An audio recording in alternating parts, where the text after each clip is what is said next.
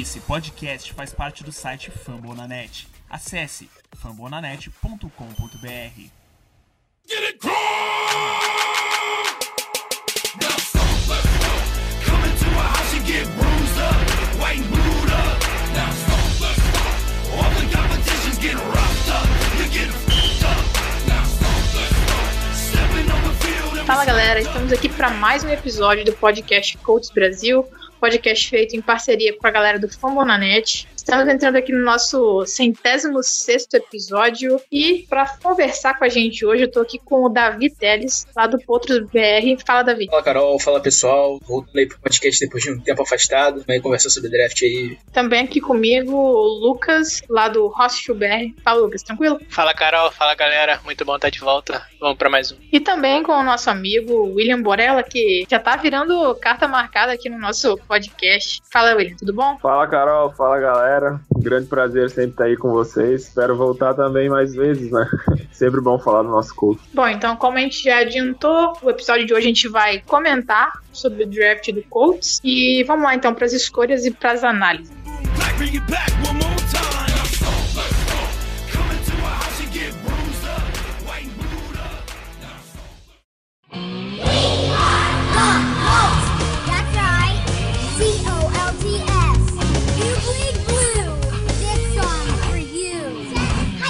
Bom, como vocês já devem saber, o Colts não teve escolha de primeira rodada nesse draft. A gente trocou a 13ª escolha geral pelo DeForest Buckner com o San Francisco 49ers. Então, a nossa primeira escolha já foi na segunda rodada, a escolha número 34. O Colts selecionou o wide receiver Michael Pittman Jr. de USC, ah, uma escolha que muita gente já comentava e esperava, ah, não só o nome, mas especialmente para a posição. O Colts precisava de reforço na posição de wide receivers. A gente já teve problema com isso na última temporada. Então agora eu queria saber de vocês o que vocês acham do encaixe do, do Pittman no esquema, é, a necessidade que a gente tinha em jogador da posição e também com as características dele e como vocês imaginam aí que, que ele pode contribuir nesse novo, nessa nova novo ataque, nessa nova unidade ofensiva que agora vai ser comandada por Philip Rivers. Bom, então aí para essa primeira escolha que a gente teve, eu vou pedir a palavra do nosso amigo William Borella, que gosta muito de falar sobre fit de jogadores no nosso time, aí alimentando uma, uma piada interna nossa. Ah, então. É, a escolha do Pittman, na verdade, era uma escolha que, antes do draft, eu, a gente já conversava que era provavelmente uma das escolhas, um dos jogadores que o Colts gostava muito, né? É, um dos motivos disso é que, com as escolhas que o Colts tem tendo ultimamente, essa questão do fit de, do jogador se encaixar. O Pittman é um wide receiver que a gente não tem no elenco ainda. Ele gosta de. Ele consegue pegar, agarrar as bolas 50-50. Agora, com a adição do Rivers no time, a gente já percebe que o Rivers também é um, um QB que gosta de lançar essas bolas uh, no segundo andar para os wide receivers é, brigar com os, os defense back. E o Pittman era um jogador que em USC ele fazia muito isso. É, um pouco da minha ressalva com o Pittman talvez era com, é, que dos wide receivers que tinham no draft, é, eu, acho, eu acho ele que ele tem pouca velocidade. Eu, talvez isso pode ser uma coisa que ele tem um pouco de dificuldade na NFL, mas não é nada muito grave. Ele é, também é rápido, mas ele tinha menos do que os outros, né? Mas ele é um jogador que se encaixa perfeitamente no nosso elenco, ele produziu muito em USC e ele também faz muito o perfil do time, né? Ele era capitão lá em USC, ele é, era um exemplo extra-campo, ele motivava o time e isso é um perfil do jogador que o Ballard tem priorizado nas suas escolhas, né? Então, assim, ó, ele se encaixa perfeitamente no estilo, porque é um wide receiver que a gente não tinha, e além disso, ele também é um jogador com o perfil de caráter que o Ballard gosta. Então, acho que foi uma boa escolha, ele vai acrescentar bastante aí. O meu, porém, é com o corpo de wide receivers do Colts, né? Que agora a gente tem bastante jogadores novos, a não ser o T.Y. Hilton, né? Tem o Zach Pascal, tem o Pittman, tem o, De o Campbell. Também assinamos com o Marcus Johnson, então o nosso corpo de wide receiver fica bem jovem com isso. Mas assim, da escolha do Pittman, é, foi para mim foi uma excelente escolha, encaixa como uma luva no esquema.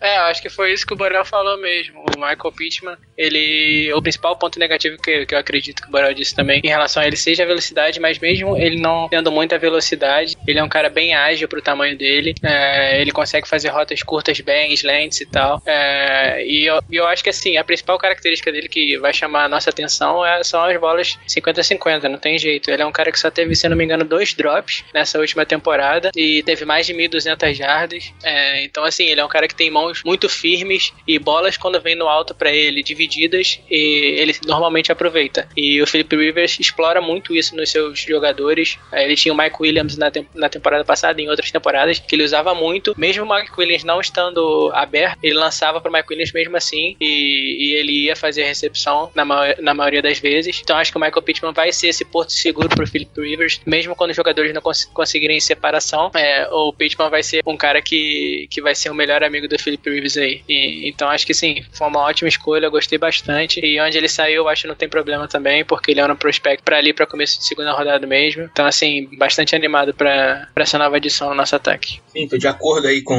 o que o William e o Lucas falaram também. É, acredito que o Michael Pittman vai ser um excelente complemento aí para esse ataque. A gente não tinha um recebedor esse perfil dele, um cara mais físico, alto e que se destaca aí nessas bolas 50-50, essas bolas contestadas. O Teams e o Gabriel já falaram. É, eu acho muita gente criticou essa escolha sem olhar um pouco a, a necessidade que o Colts tinha. É, eu vi alguns analistas aí pegando um pouco no, na escolha, dizendo que tinham wide receivers melhores, mais velozes e que criavam mais separação é, com uma certa facilidade em relação ao Michael. Eu ressaltou comentou bem que a dificuldade dele é mesmo um pouco a velocidade. Só que eu acho que o pessoal esquece que o Cult já tem um cara desse estilo, que é o T.Y. Hilton. Então era um cara que a gente precisava demais. Acho que vai ser uma bola de segurança aí, como o gente falou muito bem. É, o Felipe Rivers, mãos muito naturais recebendo bola. Então acho que vai tem tudo aí para ser um bom complemento nesse ataque. Tudo aí para se destacar bastante aí no primeiro jogo dele. É, é, outro ponto que eu gosto bastante dele é que ele é muito físico saindo da linha de scrimmage. Acho que isso daí ele também não vai enfrentar dificuldade aí do college para NFL, que sabe que na NFL eles, jogadores wide receivers enfrentam mais pressão é, saindo ali da linha de scrimmage. Eu acho que para ele, assim, por ele ser um cara já mais forte, físico, consegue ver isso aí nos vídeos dele. Eu acho que ele vai, não vai sentir muita dificuldade nessa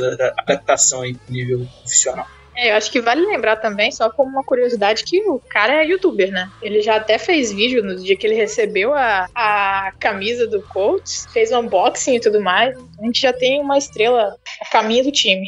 Bom, partindo para a segunda escolha do Colts nesse draft, o Colts fez um movimento talvez inesperado, né? O Colts subiu da 44 para 41 e draftou o running back Jonathan Taylor de Wisconsin. Então, como eu já falei com relação ao movimento inesperado, eu gostaria que vocês comentassem do que vocês acharam desse movimento, porque eu acredito que a princípio muita gente se assustou com o movimento, uma vez que o Ballard não costuma fazer movimentações tanto para cima, ele costuma fazer trade down, né? Se também vocês acham que talvez essa escolha poderia ter adicionado algum jogador de outra posição, se a gente não deveria ter subido e pegado alguém na 44 mesmo, porque foi provavelmente a escolha que gerou a maior repercussão e acho que o maior número de críticas no nosso draft. Então, gostaria que o, que o, que o Teams já falasse aí pra gente o que ele achou dessa, dessa escolha, porque eu sei que ele tá animado com ela. É, então, cara, eu acho que assim, na, na hora da escolha foi o que você falou, a gente ficou bem em choque, assim, que running back não era uma posição que a gente via como prioridade absoluta, né, pro elenco. Mas parando pra pensar, parando para entender a escolha, parando para ver o Jonathan Taylor é, depois, é, a gente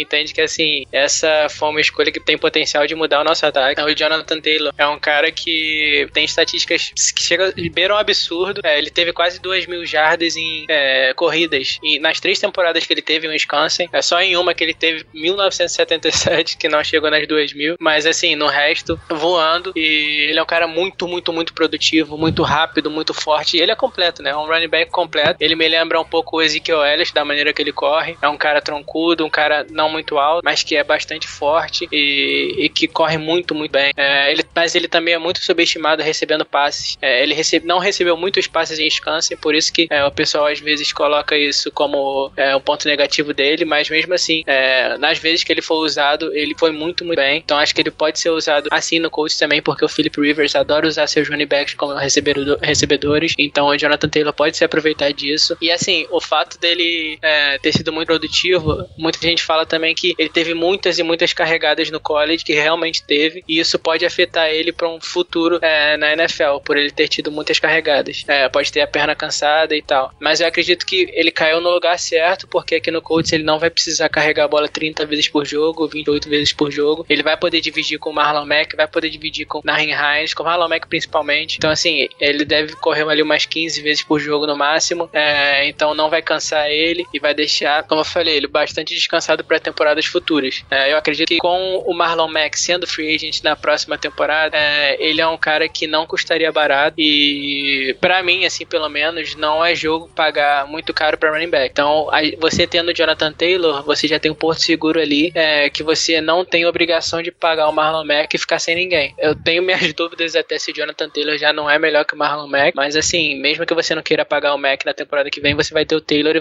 vai, ter o Nahin Hines, que é uma ótima dupla de running backs para 2021. Então, assim, acho que você tem essa segurança aí na posição com essa escolha. Então, assim, curti bastante, bem animado e eu acho que ele pode render muito esse ano.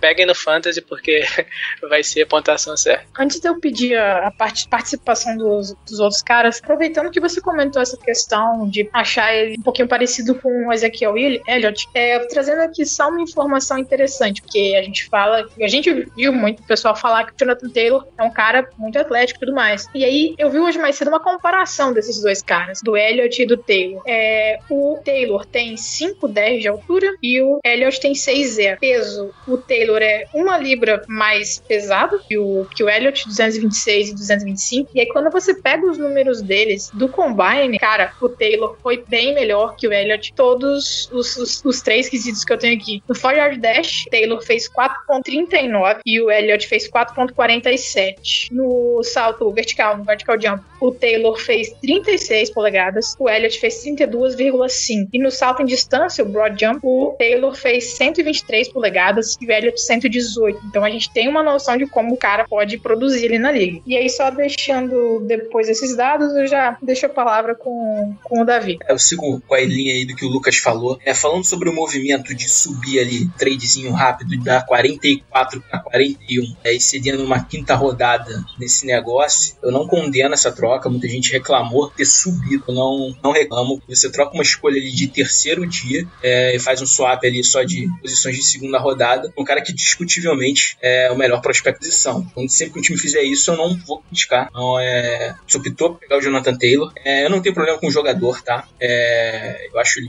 excelente running back, playmaker nato. Olhando aqui as estatísticas dele em college, só no ano passado ele teve pelo, é, 10 corridas para pelo menos 35 jardas. É um cara muito explosivo. Eu acho que muita gente vem condenando ele aí de ele não conseguir produzir é, o jogo aéreo, não ser tão bom em recepção. Mas, se você olhar o ano de 2019 dele em comparação com os outros dois anteriores, ele já foi mais utilizado ali. Wisconsin tem um outro cara que veio para NFL, não era muito utilizado. Uma boa comparação aí, já que vocês citaram o Ezekiel Elliott, que é o Melvin Gordon, que é um cara que rendeu com o Philip Rivers. É, o Jonathan Taylor, ano passado, é, ele teve 26 recepções para 5 touchdowns. Isso já é um número melhor do que a carreira inteira no college do Melvin Gordon, que foi um cara que conseguiu se destacar com Rivers recebendo passes. Teve duas temporadas recebendo mais de 50 recepções, cada uma delas. Então acho que ele tem potencial aí para ser uma arma nesse, nesse, nessa área do jogo, nessa vertente do jogo. É um cara que até eventualmente pode produzir nas três descidas, acho que não precisa sair de campo, sendo um cara só para ser utilizado em corridas mesmo, ele pode receber passes. E um, muita gente aí reclamando questão de fumbles dele, só que a gente tem que lembrar também que o Marlon Mack, quando veio do college, ele também era um cara que não protegia tão bem a bola e melhorou demais no Colts. É, a gente tem o Tom Ratzman lá, que é nosso técnico de running backs, e desde que ele assumiu lá a posição no Colts em 2018, é, ele melhorou bastante esse quesito lá no Colts, eu acho que ele pode fazer um bom trabalho aí com o Taylor nisso aí também. Isso daí eu não tenho problemas com ele. O ponto da escolha também vai muito porque o coach quer estabelecer um jogo corrido forte, já vem é, nessa tendência desde o ano passado. É, o coach foi produção total de jardas, foi o sétimo time que mais correu com a bola. Tem uma estatística interessante é, que eu fiz até alguns insiders citando, eu acho que vale a gente falar que, ok, o time foi o sétimo que mais produziu jardas pelo chão, mas quando a gente pegou defesas no jogo terrestre, a gente não conseguiu produzir, perdeu todos os jogos que a gente enfrentou na temporada passada. Foi assim com o Bucks, que era a melhor defesa, foi a melhor defesa do jogo corrido da NFL. Foi assim com o Saints, também, se não me engano, ficou no top 5. Foi com o Raiders, que ficou ali pelo top dos jogos que foram derrotas, porque a gente sabe que o Philip Rivers já tem uma certa idade. Não, deixar, não dá para deixar também a bola todas as vezes na mão dele, criando um jogo corrido muito forte, que a gente vai ter com o Jonathan, Jonathan Taylor e o Marlon Mack. Eu acho que a gente tá bem servido e, assim, assina embaixo nessa escolha, eu gostei bastante. É, eu sou. Eu concordo com a maioria dos, dos comentários aí do Davi, do Teams. Mas eu sou um pouquinho mais cético quanto à escolha do running back tão alto. É, das escolhas aí, dessa escolha aí, eu acho que o movimento de subir pro, pelo, por ele eu não, não vejo nenhum problema. Tanto é que depois a, aquela escolha de quinta rodada que a gente cedeu para subir, o Ballard conseguiu fazer um movimento com o Patriots, se eu não me engano, e recuperou a, a quinta escolha a quinta rodada, inclusive recuperou até um pouco antes do que a gente tinha. Então eu não vejo problema em ter subido por, por pegar. Meu problema com o Taylor é que ele é running back. Durante a temporada, ou durante alguma essa intertemporada aí até o draft, a gente. O Rate, o, o Ballard, todo mundo tava falando que a gente precisava de jogadores mais explosivos.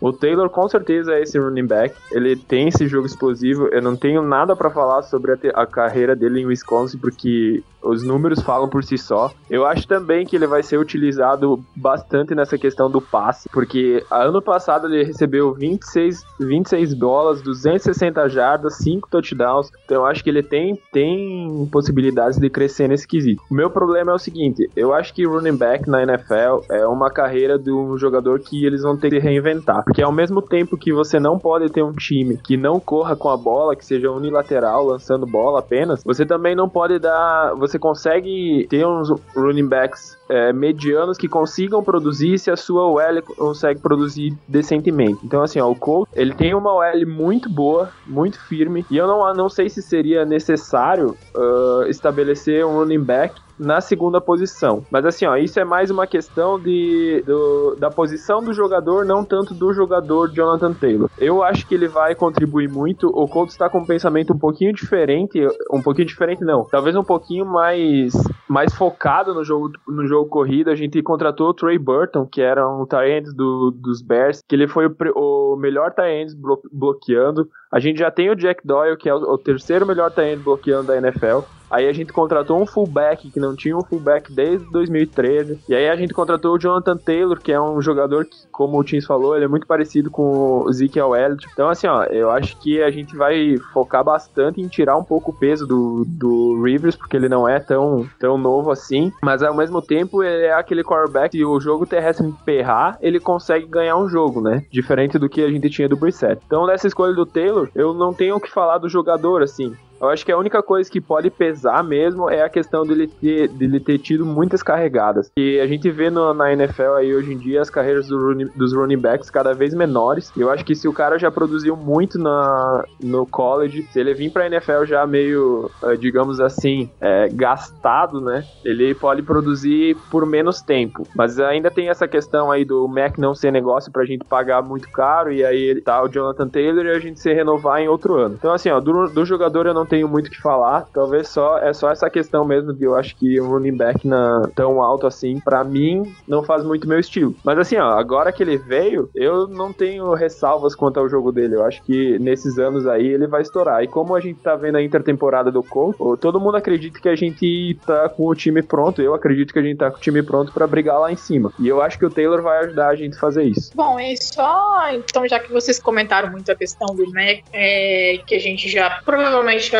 vai acabar não pagando para ele um novo contrato e um novo contrato alto, vocês acreditam que, dado toda essa timeline, Mac draftado em 2017, agora Taylor draftado em 2020, vocês imaginam que vai se tornar uma tendência do Colts sob o comando do Ballard, provavelmente do Wright, é sempre ter essa renovação de running backs assim e nunca pagar um segundo contrato? Ou vocês, claro, é, é difícil projetar isso agora, mas vocês imaginam que talvez o Taylor possa vir a ser um cara que a gente se produzir bem e vá pagar um segundo contrato para ele? Exatamente por essa questão do, do valor e da durabilidade dos jogadores na da posição. Eu acho que assim, ó, eu acho que até o Mac no, no, no time, o Ballard vai acabar fazendo uma, alguma proposta por ele. Só que eu acho que o Mac não vai acabar não aceitando porque ele acha que vai merecer mais que aquilo. Mas é aquele negócio, é, que, é como eu falei. A NFL hoje em dia a posição de running back é uma posição meio ingrata, que ao mesmo tempo que você não pode ter um time que não corra, você pode ter um jogador que você pode pegar lá na quarta rodada e renda bastante. O Ballard, antes do Taylor na segunda rodada, ele escolheu todos os running backs dele foram muito mais para trás que isso, né? Até o Mac veio lá na, na quarta rodada. Então, assim, ó, é, eu acho que não é nenhuma questão de não dar o segundo contrato. Eu acho que a gente vai até fazer a proposta pelo segundo contrato. Eu só não acho que o jogador vai querer receber o que a gente oferecer, entende? Porque tirando o Taylor, a gente não tem nenhum indicativo do, do Ballard valorizar tanto assim a posição de running back, né? Não sei o que os outros acham, mas eu acho que é isso. É, eu vou com esse pensamento aí do Borel, pelo menos por enquanto. Eu até acredito que o Ballard vai fazer uma proposta também do Marlon Mack. Não deve ser nada muito alarmante, um valor muito alto. Eu acho que, como o Borel falou, acho que ele pode ser ter um valor que até agrade um pouco o Marlon Mack, mas eu acho que ele vai querer testar o mercado, acho que ele vai querer ver se alguém paga mais por ele, indicando que o coach vai ter uma boa produtividade aí no jogo corrido. Eu acho que o vai beneficiar é, bastante aí também esse ano. Não só o Taylor, o Mack acho que vai ter uma bela produção. Quanto ao Taylor, ainda é cedo para falar. Eu acho que ele tem tudo para estourar no coach. É, todas essas características que a gente já citou, por ele ser um playmaker nato. Então eu acho que, é, não sei se é uma tendência ainda, mas eu acho que até que o, o Marlon Mack vai receber essa proposta. Vamos ver aí é, na sequência. É, não é nada certo, mas o Bellard fez até hoje, ele indica que quando ele gosta do jogador, o jogador produz no, pelo menos uma oferta. Feito. Então, eu sigo nessa linha do que o Borel pensa, pelo menos nesse assunto aí. Bom, então, certo. Para nossa próxima escolha, vamos para a escolha número 85 do draft, o defensive back Julian Blackmon de Utah. É, jogou de safety no college. E eu gostaria, além de pedir a opinião de vocês com relação ao jogador, gostaria de saber o que, que vocês, vocês imaginam que isso pode influenciar é, no possível futuro do Hooker. Ah, predominantemente ele jogou como uma função mais próxima de um strong safety no college, mas eu vi bastante gente comentando, talvez eles tenham, ele tenha capacidade para, sei lá, jogar mais ali no fundo, um pouco mais próximo do que a gente pede hoje em dia do, do Hooker. Então eu gostaria de saber o que, vocês acham, não só da escolha, mas também sobre a influência dela no, no nosso roster. Carol, eu vou dividir essa escolha aqui do Blackmon em dois pontos, pelo menos para mim, tá? Quando saiu a escolha, Blackmon, face back, uh, sabia a posição dele, eu confesso que no momento eu não conhecia o jogador. É, achei que de repente poderia ser um cornerback, depois eu vi que ele jogava mais de safety. Depois logo veio a informação de que ele já tinha rompido o ligamento do joelho e que ia ficar um tempo bom. Então nesse primeiro momento eu não gostei da escolha. Esse primeiro momento, primeira reação ali, segundos, minutos depois dela ter saído. Depois, estudando o jogador, até depois o pessoal botando é, na TL lá no Twitter, falando um pouco mais sobre ele, alguns tapes dele. Já comecei a gostar mais da escolha, para um pouco mais do jogador e vi que ele tem aqueles traços físicos ali que o Bellard parece que gosta em defensive back. Jogador alto, com boa envergadura e atleticismo. Atleticismo basicamente em todas as posições ele gosta de caras bem atléticos, ele não gosta de jogadores é, com atleticismo ruim. Então, é, mostra também boas, boas skills, apesar de ser um pouco consistente. A dele, é, inclusive, o jogo de contra o USC, uma das jogadas mais bonitas que você vai ver nos tapes do Michael Pittman é em cima do Julian Blackmon. O Julian Blackmon falha na cobertura, o Michael Pittman ataca a bola muito bem, é, consegue tirar ele da jogada, ele fica completamente vendido e faz um belo touchdown, uma jogada bem bonita. Mostra que o Julian Blackmon ainda tem coisa ali para refinar no jogo dele, mas os números aí deles falam que ele tem boas, boas skills. Foram nove interceptações na carreira lá universitária, fez transição ali de cornerback para safety. Você falou bem aí que o Bellard e o Reich falaram que conseguem ver ele jogando ali nas três posições ali da secundária, safety, cornerback, níquel também. Então é um cara que pode ser bastante versátil, é, apesar do Ballard depois mesmo, na, no pós-draft, ver ele jogando mais como safety na NFL. É, num primeiro momento, fiquei com o pé atrás, mas depois acabei aceitando a escolha. Acho, vamos ver, vamos aguardar, mas acho que tem as condições para essa versatilidade dele aí, vamos ver o que dá. Eu acho que de repente pode ser um bom, é, um bom reforço para essa secundária. É, eu concordo com, com o Davi aí na, na análise. Eu também não conhecia muito bem do Julian Blackman. Depois do draft eu tive que dar uma olhada no tape dele. Ele é justamente naquele, naquelas características que o Ballard tem procurado ultimamente. É um jogador atlético e além de atlético, ele ainda é versátil, né? Ele jogou como corner, jogou como safety. Dizem na entrevista aí o pessoal falou que ele vem ele jogando em todas as posições e defense back é uma posição no Colts principalmente que a gente sofre muito com, com lesões, né? Então acho que se ele for escolhido ali, o pessoal, o, o staff do Colts vê um, uma confiança no jogo dele, vê que ele pode melhorar. O Davi citou muito bem ali o jogo que o Michael Pittman queimou ele algumas vezes e, e tudo mais. Então assim, ó, ele tem versatilidade, ele tem atleticismo, tem algumas coisas do jogo dele que precisam melhorar, mas eu acho que o nosso staff é capaz de fazer isso. E vamos ver, eu não espero que ele tenha uma temporada super boa agora na, na 2020 já, mas eu acho que ele é um projeto para 2021, 2022, ele ser um cara aí que trabalhe bastante aí no nosso time. Defensive back já é uma, como eu disse antes, né, é uma posição que no Colt é meio complicado. Volta e meia tem gente machucada. Ainda agora a gente trocou o Quincy Wilson pro New York Jet, então acho que é uma boa adição aí. Tô, tô curioso para ver como ele vai reagir aí no Colt. É, o o Blackmon, pra ser bem sincero com vocês, quando ele foi escolhido, eu não conhecia muito dele. É, mas assim, logo, logo após que ele foi escolhido, eu passei mais a ver coisas sobre ele. Ele é assim, é um cara que foi o que o Davi falou. É, ele começou como corner e, e, realmente na temporada passada, no começo da temporada, ele não foi nada bem. A defesa de Utah, principalmente, é, tinha muitos jogadores que foram draftados, muitos bons jogadores, e ele se destacava negativamente como corner. Mas depois da transição dele para safety, ele realmente jogou muito, jogou muito como safety. É, ele é um cara que é até parecido com o Hooker em certos aspectos. Ele é um cara, um free safety que tem é, boa, boa movimentação é, de sideline a sideline. Ele é um cara que lê bem as jogadas, é, que tem bom, bom, boa amplitude nos movimentos. E, então, assim, é, ele para patrulhar ali o fundo do campo é muito bom. É, então, pode ser que seja já foi uma escolha pensando no, no Hooker no futuro. a gente vai ter que a gente vai ter que ver como que o Hooker vai render nessa temporada. E mas o Blackmon assim não, foi o que o Borel falou, não um cara pra, pra essa temporada. Ele sofreu uma lesão grave, deve ficar fora um bom tempo aí. É, só deve voltar na metade da temporada. Então, assim, é mais um cara pensando pra 2021. Mas depois de olhar mais sobre ele, eu, eu acabei curtindo bastante a escolha. Ó, oh, voltando aqui pra falar, eu esqueci a pergunta da Carol. Desculpa, Carol, desculpa, pessoal. É, eu também passei a gostar mais da escolha também. Depois de toda essa confusão envolvendo o contrato do Hulk, você acabou por pegar o quinto ano, o contrato de calor dele. Então, eu acho que o que falou muito bem agora, ele tem umas características parecidas quando o Hulk me fez gostar ainda mais da escolha. É, tem muita gente questionando, pois, essa, essa confusão envolvendo o Hooker aí. É, calma, galera, o Hooker ainda tá no time, é, o Blackmon é um bom aditivo para essa secundária. Acho que ele tem boas características também. Caso eventualmente o Hulk vença aí ano que vem do time, quem sabe, aí eu acho que o Hooker, é, o Blackmon pode ser até uma boa, é, um bom nome para substituí-lo. Vamos ver como é que isso tudo vai rolar. Tem muita água para rolar ainda.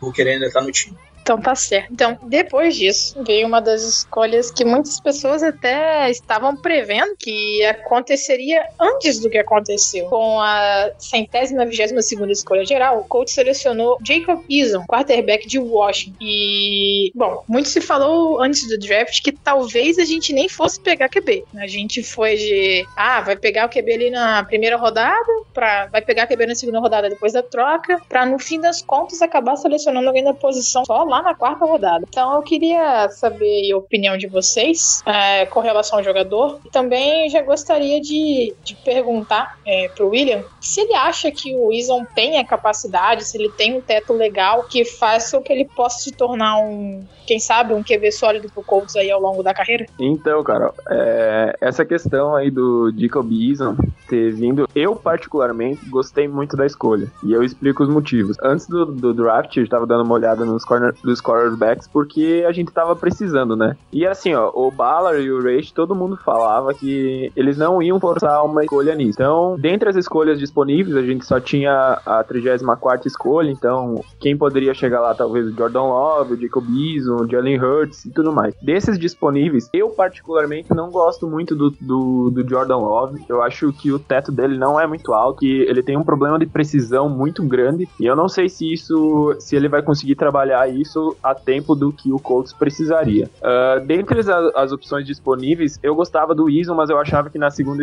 na no segunda rodada ele era muito. Era um hack muito absurdo. Então, assim, ó, a gente escolheu ele na quarta rodada e eu achei que foi um valor justíssimo por ele. Até acho que a nossa escolha foi bastante valorizada nele. Ano passado ele teve 64% dos passes, 3.100 jardas, 23 TD, 8 interceptações. Então assim, ó, é, ele é um quarterback alto, ele tem 1,98, ele tem boas medidas de mão e tudo mais, mas qual é o problema dele? O problema dele são as leituras, ele tem dificuldades em ler as blitz, ele tem dificuldade em ler as defesas, ele não se dá muito bem com, com pressão no pocket e ele não se movimenta muito bem fora dele. Então, assim, ó, são problemas que ele tem que trabalhar para que no futuro ele possa ser o franchise quarterback do Colts. Mas ele tem uma coisa que os outros quarterbacks da, da linha dele ali, do mesmo nível, não tinham, que é a precisão. O, Ray, o Ballard falou que eles estavam procurando um quarterback que uma das qualidades dele fosse a precisão. Então, assim, ó, o Eason, ele é um quarterback preciso, até certo ponto, né? Não é tão preciso. Ele tem muita no braço, então ele tem força para esticar o campo.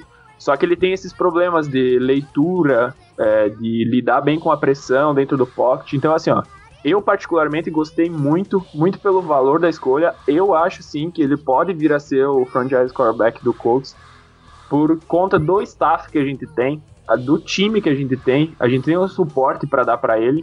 Então acho que assim, ó, se ele organizar essa questão aí de leituras de defesa, de lidar melhor com a pressão e tudo mais, eu acho que ele pode vir a ser um bom quarterback. Sem contar que também que foi uma escolha de quarto round, então se não, se não der certo, não tem problema nenhum. Escolha de quarto round, muitos jogadores de quarto round não dão, não dão certo, mas por ser quarterback a, gente, a esperança é maior. Então assim, eu acredito que ele possa vir a ser um, o franchise quarterback do Colts, se ele organizar essas questões aí de leitura e pressão, porque ele tem um braço forte para esticar o campo e ele tem a precisão necessária para os lançamentos. O William falou muito bem das características do ISO, é um cara que tem um biotipo ótimo aí para posição de quarterback. Geralmente os treinadores gostam muito desse tipo de jogador. Não falar muito das características aí que eu acho que o William abordou muito bem. Assina embaixo tudo que ele disse. Vou pegar dois pontos, dois pontos só. Aqui. O seguinte: muita gente acha que o Ison talvez não seja é, o melhor prospecto. Ele tem muitas falhas no jogo dele, apesar dele ter é, um ótimo braço aí para a posição de quarterback. É, e tem gente aí, alguns analistas que eu vejo que preferem o Jake Fromm, por exemplo, preferiam no caso o Jake Fromm a ele. Só que aquele negócio. O Jake Fromm tem um braço muito fraco, fazendo uma comparação aqui rápida entre os dois. Isso limita demais o seu ataque. Você depende, vai depender muito de um esquema que os seus recebedores consigam produzir é, depois da recepção. Já o Wilson, por ter um ótimo braço, acredito que ele tem, consegue consiga fazer qualquer lançamento aí é, na liga. E isso abre um playbook absurdo aí para o seu ataque é, na NFL. Sobre a questão dele evoluir, concordo também com o que ele disse sobre a questão das leituras, quando a posição chega, sente um pouco. Vai ter tempo aí, teoricamente, para ele resolver isso. Caiu num lugar ótimo, a gente sabe é, a qualidade da nossa comissão. Reich é um ótimo treinador, Siriane é um ótimo coordenador ofensivo. Se tinha um lugar bom pro Ison iniciar sua carreira na NFL, era no coach. É, mas agora depende um pouquinho dele também é, sentar com comissão técnica, ver tape de jogo, é, entender coberturas é, que, as equipes que as equipes rodam. Ah, talvez no off-season que vem ir para algum desses treinadores de QB aí, alguns inclusive muito famosos. Me falha a memória aqui, desculpa galera, que trabalhou com o Andrew Luck depois ele fez a cirurgia no ombro é, para melhorar a questão da mecânica dos lançamentos dele. Então depende um pouquinho dele. Caiu no lugar ótimo. É, eu acho que ele tem condições, pelo menos é, no papel hoje, vir a ser um bom titular. Dizer depende muito do esforço dele também, mais condições num bom lugar ele caiu, né? Vamos ver o que, que vai ser daqui para frente. É, então, é, eu vou ser bem sincero com vocês que, que o Wilson é um cara que, assim, que eu não queria pra, pra começo de draft, pra primeira e segunda rodada. Eu acho que quando a, a gente tava pensando mais em quarterback de primeira e segunda rodada, é, antes do draft, a, antes da escolha, né? De, obviamente, de trocar a escolha 13. É, eu acho que, assim, não cabia nem na primeira nem na segunda o Jacob Wilson. Eu acho que ele tem muito, muitos problemas de leitura, ele às vezes lança mais bolas que eu não entendo. É, então, eu acho que para começo de draft não. Mas assim, na quarta rodada, cara, você tá procurando jogadores, ainda mais quarterback, que tenha características específicas que você possa pegar, possa trabalhar. Então, acho que o Jacobson tem uma característica muito boa nele que pode ser lapidado, que é a questão do braço dele. Ele tem um dos melhores braços desse draft. É, ele lança, assim, ele tem alguns lançamentos que você olha que você fica impressionado que ele fez, é, que queria que fosse mais consistente, mas realmente não é. Então, são coisas que você pode trabalhar. Você ter um quarterback com um braço bom no seu elenco. É, ainda mais que ele não vai ter que entrar logo como, como titular, vai entrar sem pressão nenhuma. É, vai poder ficar atrás do Philip Rivers. Tem o Frank Reich, que é um, um ótimo técnico de quarterbacks. Então, assim, eu acho que, que. Não sei, eu não sei se vai virar alguma coisa. E mesmo que ele acabe virando só um backup no futuro, eu acho que backup formidável, assim, vamos dizer assim. Eu acho que não vai ter sido uma escolha ruim porque é a quarta rodada, né? A gente não investiu muito capital de draft nisso. É, então, não, a gente não não deveria esperar muita coisa de volta. E se ele virar um franchise quarterback, excelente. É, mas assim, não tem pressão nenhuma. Então acho que é basicamente isso. Eu gostei da escolha, é, sendo na quarta rodada. Antes não, não gostaria, mas na, na quarta rodada acho que foi uma boa escolha. Bom, eu acho que a parte mais interessante com relação aos comentários do, sobre o Wilson é exatamente que, o que vocês comentaram com relação. Se der certo, beleza. Se não der, também tá ok, porque o próprio Wright e o Ballard diminuíram bastante a expectativa em torno do Wilson numa entrevista após o draft. Então, eu, pelo que vocês já falaram, eu nem vou lançar a pergunta, porque vocês já aparentemente concordam todos com isso. É aquilo, se der alguma coisa boa, ótimo. Se não, a vida que segue. E eles falaram, ele chega para ser o cara que vai brigar pela terceira vaga, junto com o Chad Kelly. Então eles mesmos já tiraram um pouco da expectativa e tiraram um pouco do peso da escolha de um QB ali. E um peso que talvez estava rolando desnecessariamente, só porque pegou um QB, entendeu? Então vamos para a próxima, pra próxima escolha, escolha número 149, Offensive Lineman Danny Pinter de Ball State, um jogador que já jogou de Tyrant no college, mas já veio pro, pro draft como Offensive Lineman. E além de comentar sobre o jogador, gostaria que vocês falassem também o que vocês imaginam que poderia ter acontecido com relação à escolha de OL ser relativamente tardia. A gente imaginava que talvez ela, ela acontecesse até antes, porque a nossa profundidade para OL não é legal, apesar dos titulares serem excelentes como um grupo. Quando a gente precisa substituir alguém, a gente tem um pouquinho de dificuldade, né? a profundidade do elenco para esse grupo não tá tão legal. Então eu já vou perguntar aí pro Davi o que, que ele imagina poderia ter talvez rolado com relação à linha ofensiva antes dessa escolha do Pinter e o que eles acham do jogador também, é claro. Eu acho que a OL precisava de profundidade para ela. É, a gente tem um grupo inicial aí titular. Os titulares são ótimos, não tem nada é, condenando esses jogadores, eles são muito sólidos ali.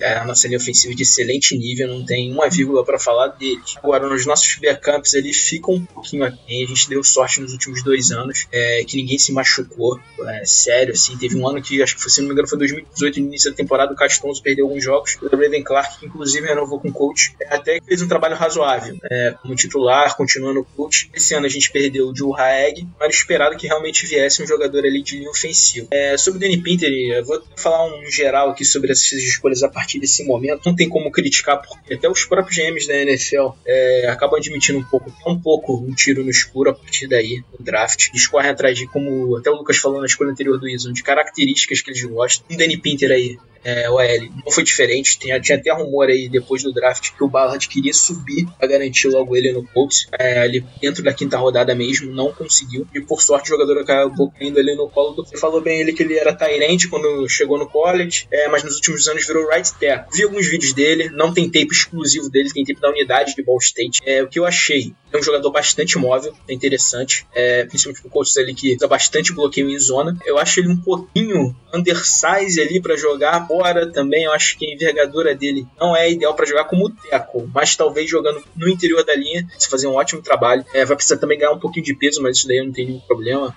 Na NFL os caras tomam alguns venenos aí que você menos vê, o cara já tá gigante. É, ele se move bem lateralmente, que dá para perceber ali no tempo dele, é, e vai muito bem bloqueando no segundo nível. Então acho que Ballard muito atlético também, móvel. Eu acho que o Ballard procurou isso no jogador. E assim, para vir é, para a profundidade da OL, um jogador que ser trabalhado com essas características no esquema que o coach joga bastante, que é bloqueando por zona, acho que ele pode render bem aí no futuro, eventualmente aí numa emergência, tiver que jogar. É, eu acho que pode ser um cara que pode ter bem seu papel e quem sabe aí futuramente vamos ver o que vai dar, né? Ser trabalhado, se virar um jogador de rotação, acho que nessa altura do draft é uma bela vantagem o coach ter conseguido, se conseguir isso nesse jogador. É, eu concordo com as indagações aí do Davi. É, eu vi também alguns tapes dele, é meio complicado mesmo, como o Davi falou, depois da terceira, quarta rodada aí é meio que complicado, você consegue, você seleciona jogadores com características que você gosta, por exemplo, o Colts gosta de jogadores bastante atléticos. O Pinter ele era tight end, né, agora virou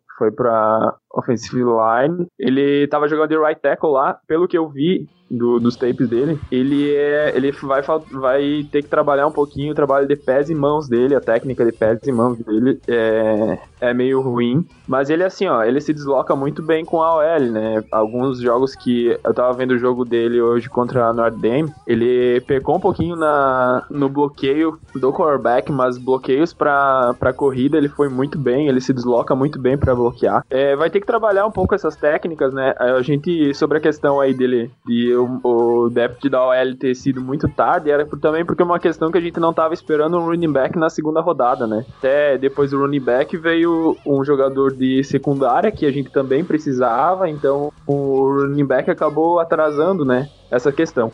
Mas assim, ó, é, como o Davi falou, veio rumores aí que o Colts queria subir na quinta rodada por ele. Então, assim, ó, é, veio, vai ter que trabalhar a técnica, porque ele também mudou de posição. Também acho que eu não sei se ele se, ele se daria bem jogando de tackle, acho que vai ter que ser jogado aí pra guard. Mas é a questão, trabalhar agora as, as, as deficiências dele aí, principalmente de pés e mãos, mas eu acho que pode, ele pode contribuir, né? É, eu acho que a gente estava precisando mesmo. É, foi o que o Davi falou. Eu acho que assim, é, é, extremamente difícil acontecer o que aconteceu ano passado. É, de todos os jogadores da, da linha ofensiva titular é, jogarem todos os jogos, é extremamente difícil. Então a gente estava precisando é, de um backup ali na posição de guard, de, de até de tackle também nas duas posições. É, a gente não tinha muita gente para compor o elenco da linha ofensiva ali. Então, acho que assim, é, é uma escolha válida pra caramba e eu aprovo. Bom, certo. A partir de agora, a gente já vai acumular as escolhas de draft aqui para comentar para vocês, porque são jogadores um pouco mais difíceis até da gente comentar. Tem, às vezes, até pouco material dos caras pra gente poder pesquisar e trazer para vocês. Então, resumidamente, na escolha 193, nós draftamos o defensive lineman Robert Windsor, de Penn State. Ah, na 221, o Isaiah Rogers de UMass, que veio por conta da troca do Quincy Wilson, né? Na escolha 221. 211. Desculpa, 211. E depois disso, na escolha 212, o Desmond Patmon, wide receiver de Washington State. Na 213, o Jordan Glasgow, de Michigan. É, a gente teve três escolhas seguidas. Essas quantidades de, escol essa quantidade de escolhas seguidas aqui também foi um pouco por conta daquela trade que a gente fez para conseguir recuperar a escolha de quinta rodada. E depois a gente desceu e pegou três jogadores seguidos depois também. Então aí eu gostaria que vocês talvez destacassem, seja um movimento, troca, ou talvez algo interessante aí do Jordan Glasgow, que pode ser um cara de special teams. Então, falem o que vocês acreditam que a gente pode destacar de escolhas que a gente já não espera muito. Eu, particularmente, desses, dessas escolhas aí de fim de draft, eu gostei o que eu tenho visto até então, eu gostei do Isaiah Rodgers, cornerback do Mats. Ele, ele tem uma boa recuperação, tem um bom trabalho de pés, ele é rápido também, é atlético. Tem alguns problemas, algumas deficiências no jogo dele que precisam ser trabalhadas. Também é uma dos indicativos dele ter caído tanto. Mas dentre, dentre esses aí que eu tenho visto, eu gostei do que eu vi do Isaiah Rodgers, cornerback.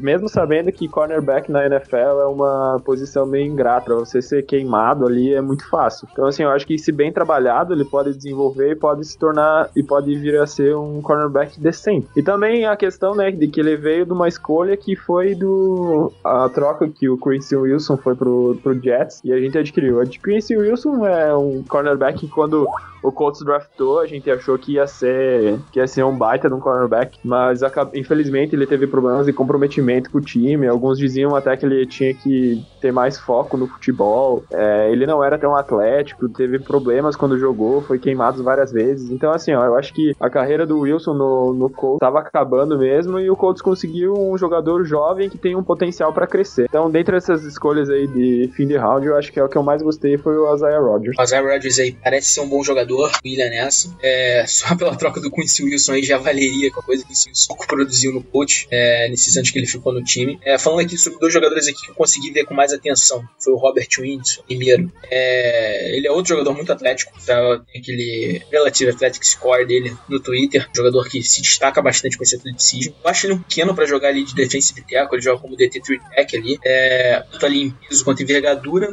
Vamos ver como é que ele se sai. É, na NFL é projetão aí na sexta rodada não tem como exigir é, nada muito além disso, mas é outro cara que tem aquela característica, bala de gosta de jogadores ali na linha defensiva. Tem uma boa explosão saindo da linha de scrimmage também tem aquele bom primeiro passo. É, ele vai muito no bull rush, não tem muita técnica assim, mas é um cara que vai ser trabalhado aí, é, ver se até chega a fazer o roster. É difícil, mas vamos ver como é que ele se sai aí.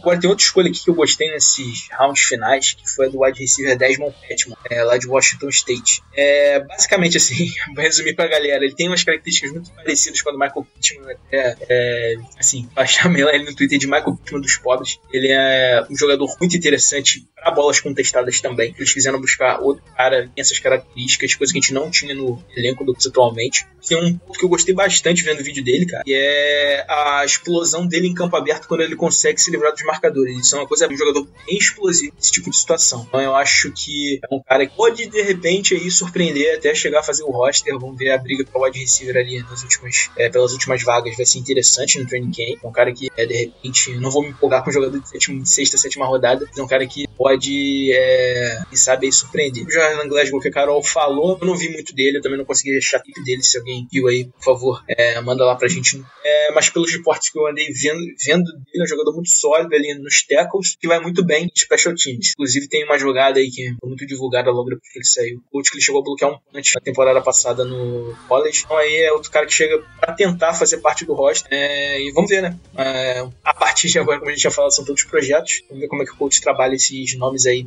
é, eu acho que dessas escolhas aí de, de final de draft, eu acho que o que me deixou mais animado foi o Desmond Petman também. Eu acho que para um jogador de sexta rodada, ele teve uma produção até boa é, em Washington State. É óbvio que assim, Washington State a gente sabe que o ataque é, é praticamente não corre com a bola, é passe, passe, passe, passe. É, até por isso as estatísticas do, do Anthony Gordon foram muito infladas, mas o, o Desmond Petman mesmo assim se destacou. É, teve oito touchdowns na temporada passada, é, quase 800 jardas, teve 800 jardas também na temporada de 2018. Então, assim, eu acho que para um cara de sexta rodada, eu acho que ele é um cara que tem uma produção até considerável. E pode ser um cara interessante aí para talvez fazer o roster. Eu acho difícil porque tem muita competição ali na posição de wide receiver atualmente no elenco. Mas vamos ver, vamos ver. Se bobear, ele arrumar a vaguinha. Bom, então a gente já resumiu aí essas últimas escolhas, porque é muita gente, e mas a gente não vai deixar de falar também dos undrafted, que nós assinamos. Então eu vou passar a lista aqui rapidinho para vocês. Offensive tackle Carter O'Donnell, de Alberta, Tyrone de Farrell Green, de Mississippi State, wide receiver de Michael Harris, de Southern Miss, o kicker Rodrigo Blankenship, de Georgia, provavelmente o cara que vocês vão mais ter coisa para falar aí. Defensive tackle Cameron Klein, de South Dakota, defensive tackle Chris Williams, de Wagner, o defensive Defensive end, Kendall Coleman de Syracuse. Linebacker, Brandon Weddington de Washington. Corner, Travis Reed de South Alabama. O safe, Donald Rutledge de Georgia Southern. Agora vocês fiquem à vontade, provavelmente para falar mais do, do Blankenship aí pra gente. É, o Rodrigo Blankenship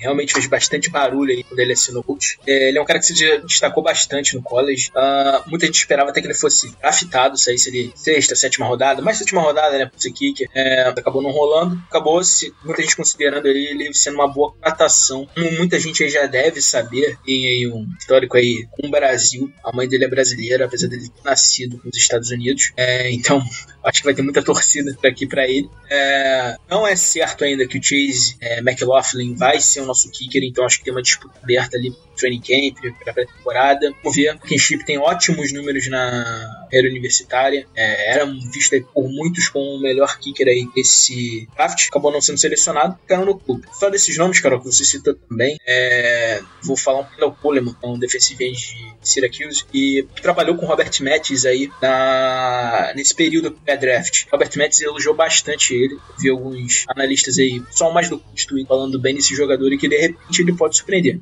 Como a gente disse, é, draft, se a gente acha difícil um cara sair na sexta, sétima rodada fazer parte do roster, virar um draft, por enquanto é só mesmo projeto. É, não é bom botar expectativas, mas só esse ponto aí que ele já vinha trabalhando com Robert Metz, que é um nome histórico. É, dentre esses jogadores aí de que a Carol citou, eu tinha conhecimento somente do, do Black and Chip, né? E inclusive é uma das posições que eu até tava conversando com o pessoal. De, eu tô curioso para ver como vai ser essa disputa aí no, na posição de kicker, porque a gente sabe que ano passado tivemos problemas, o Adam Vinatieri disse que quer continuar, mas tá sem contrato ainda. Então tem o McLove que, que assumiu aí no final, foi bem, mas eu concordo com o Davi quando ele disse que é, ainda é uma posição aberta. E aí o Rodrigo também, que é, também tinha visto que ele estava cotado até para ter sido selecionado, acabou não sendo. Foi uma boa contratação nossa e eu tô curioso para ver como é que vai ser essa, essa disputa aí na posição de kicker. É, eu acho que é basicamente isso, não tem muito o que falar. É, o Rodrigo foi com certeza a principal é, contratação aí dos que vieram não draftados. É, e foi o que o Barão falou, vai ser, um, vai ser uma disputa entre ele e o McLaughlin é, para ver quem vai ganhar essa posição de kicker. Eu ainda acho que o Mac, McLaughlin, eu não sei direito pronunciar o nome dele, mas ele, o Chase, ele vai ser o favorito com certeza, porque ele, ano passado, pelos Niners, jogou bem na partida que eu vi dele, e pelos coaches no final da temporada também foi um kicker sólido. Então acredito que ele entra como o favorito pra posição aí, mas, assim, deve ser uma disputa aberta, e vamos ver, né, torcendo pelo Rodrigo, é, pelo fato dele, dele ter um pezinho no Brasil, mas Assim, para ser bem sincero com vocês, quem for melhor pro Colts, para mim, é, pode ficar, cara. Se for brasileiro ou não, é, eu sou torcedor do Colts e é isso, rapaziada. Bom, galera, então o nosso episódio vai ficando por aqui. Nós esperamos que a gente tenha conseguido trazer o máximo possível de informação para vocês sobre os caras que chegaram pro Colts via draft. Já deixo aqui um muito obrigado pela galera que segue a gente no Twitter e que ouve a gente sempre aqui nos episódios. Ah, então, até a próxima. Fiquem à vontade para se despedir, galera. Ah, então, galera, muito obrigado aí pelo convite novamente. Sempre um prazer aí estar aí com vocês. Espero que no futuro aí a gente possa fazer outro. Valeu, abraço Teams, abraço Davi, valeu Carol. Valeu pessoal, vou voltar aqui para falar do Colts aí depois de um tempo afastado aqui do podcast. Obrigado Carol, obrigado William, obrigado Lucas. Tamo junto, fala do Coltão. Ver o que essa classe de draft vai dar lá na frente. Bora, vamos pra temporada. Abraço, galera. É isso, rapaziada. Agradecer a companhia de vocês, do pessoal daqui também, Carol, Davi, Borel. É bom estar de volta, como o pessoal já disse. É sempre bom gravar. E é isso, rapaziada. Agradecer mais uma vez vocês, pela companhia de vocês e até a próxima.